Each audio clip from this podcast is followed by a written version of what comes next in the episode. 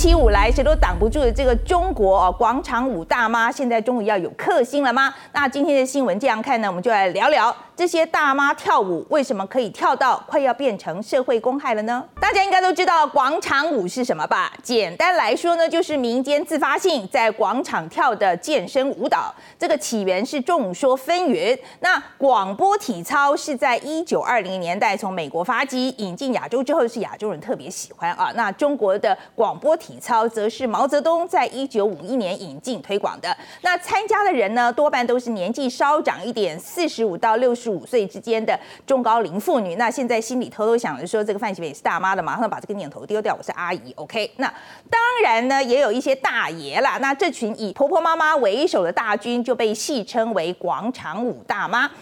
跳舞健身是好事啊，还可以交朋友。但大妈为了要让所有人都听得到音乐，或是呢，有时候跳得太嗨了，往往就把音乐吹到最大声，方圆几百公尺都听得见。而且呢，还常常跳到深夜。近年来就常常被批评是严重扰民。那大部分时候呢，邻居们是敢怒不敢言。但抱怨的背后往往就是商机哦。有人就发明了一种叫做反广场舞神器啊，也就是可以远距干扰音响设备的遥控器。那外观呢，看起来像一只手电筒，可以在大约五十到八十公尺内距离内使用，不需要跟大妈们正面对决。那微博上就流传了一段影片啊，一名男子就把这只遥控器啊指向大妈们的音响，啊，突然间音乐就停了，大妈们就开始纳闷了，哎，怎么没有声音啊？以为音响坏掉了。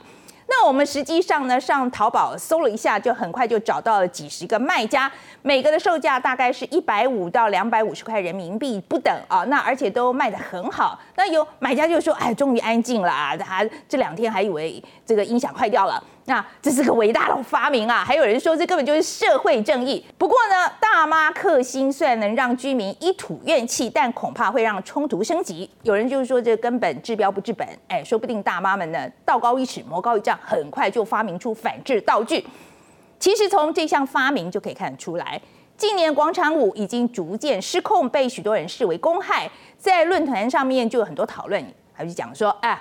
怎么才可以礼貌地驱散广场舞大妈呢？这个高中生每天都被广场舞吵得不行，这怎么办呢？广场舞扰民能够报警吗？对这些讨论往往没有交集。那反对的人认为音乐真的太大声了，还经常跳到半夜十一二点，谁受得了？应该要教他们怎么样用蓝牙耳机才对。那戴上去之后爱怎么跳随便他们。支持的人呢，则多半是觉得人都会老，你老了说不定也会成为大妈军团的一份子啊。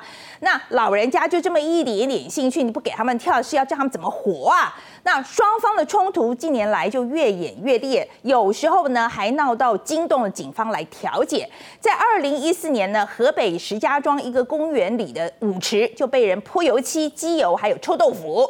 四川大妈呢，还被人用这个钢珠弹射击啊，所以幸好没有打到致命的部位。那在新疆的乌鲁木齐、河南的洛阳、广东的佛山等城市，都发生了大妈入侵篮球场，用人海战术就逼走正在打篮球的年轻人，还爆发口角跟肢体冲突。那这位大妈就坚持在篮筐下面跳舞啊，被篮球砸到头还是不肯离开哦，是要用肉身来捍卫她舞池。那看不惯人就是说，这根本就是群众暴力。篮球场不就是应该要拿来打篮球的吗？啊，教练，我好想打篮球啊！但是这个大妈们就反驳说，他们可是从篮球场还是水泥地的时候就在这边跳舞了，球场是后来才画的。多年来跟打球的年轻人之间有默契，时间到了就换人，一直是相安无事的。但是现在的小伙子不懂事啊，那像这样的对立呢，还演变成世代之间的斗争。有年轻人就批评说，这些老人家大多是红卫兵时代产物，完全不懂得尊重社会跟环境。广场舞根本就是历史遗毒。很多老年人觉得整个中国都是他们建设的，他们拥有绝对的话语权跟地位。年轻人什么贡献都没有，当然没有资格质疑他们。难道真的无法可管吗？其实当局的态度是。广场舞可以提升长辈们的生活品质，同时也降低医疗的经济负担。但意思意思管一下还是有的啦。那其实不少地方政府呢，就针对广场舞的噪音就提出相关的法规。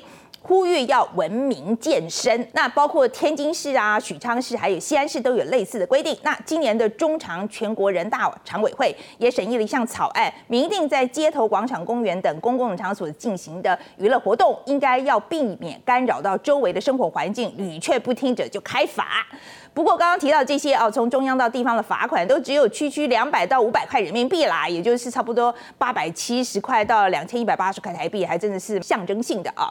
那也有网友就会抱怨说，那看到大妈就直接在政府的噪音防治海报前面就大跳广场舞，根本就不把政府的禁令啊这个政令放在眼里面。那其实对大妈们睁一只眼闭一只眼，可能还有一个很重要的原因，就是大妈经济。猜猜看，全中国有多少大妈在跳广场舞的？答案不是一百万啊，也不是一千万，是超过一亿。曾经做过调查，大妈呢平均每个月会花三百到五百块这个人民币啊，来买舞衣舞鞋啊、折扇之类的道具。那大家也会集资买音响，一台呢大概就是五百元人民币。也有投资机构估算啊，广场舞的商机规模是上看一千亿人民币。一度就被视为投资蓝海，网上甚至还流传“得大妈者得天下”这句话，而且大妈还经常结伴旅行，常去这个莫斯科红场啦、法国的罗浮宫广场跳舞，相约购物，甚至一起买房。在二零一三年黄金价格暴跌的时候，大妈大军就狂扫了三百吨的黄金，总价上看一千亿人民币。所以看起来大妈军团似乎是大到不能管，民众呢恐怕只能多买几副耳塞，加装气密窗了啊。那你觉得呢？你觉得这两者之间应该要怎么样取得平衡比较好呢？所以说实在，这个老人家要一点娱乐，其实也是应该的嘛，哈。那可是说实在，噪音也应该要要解决呀、啊。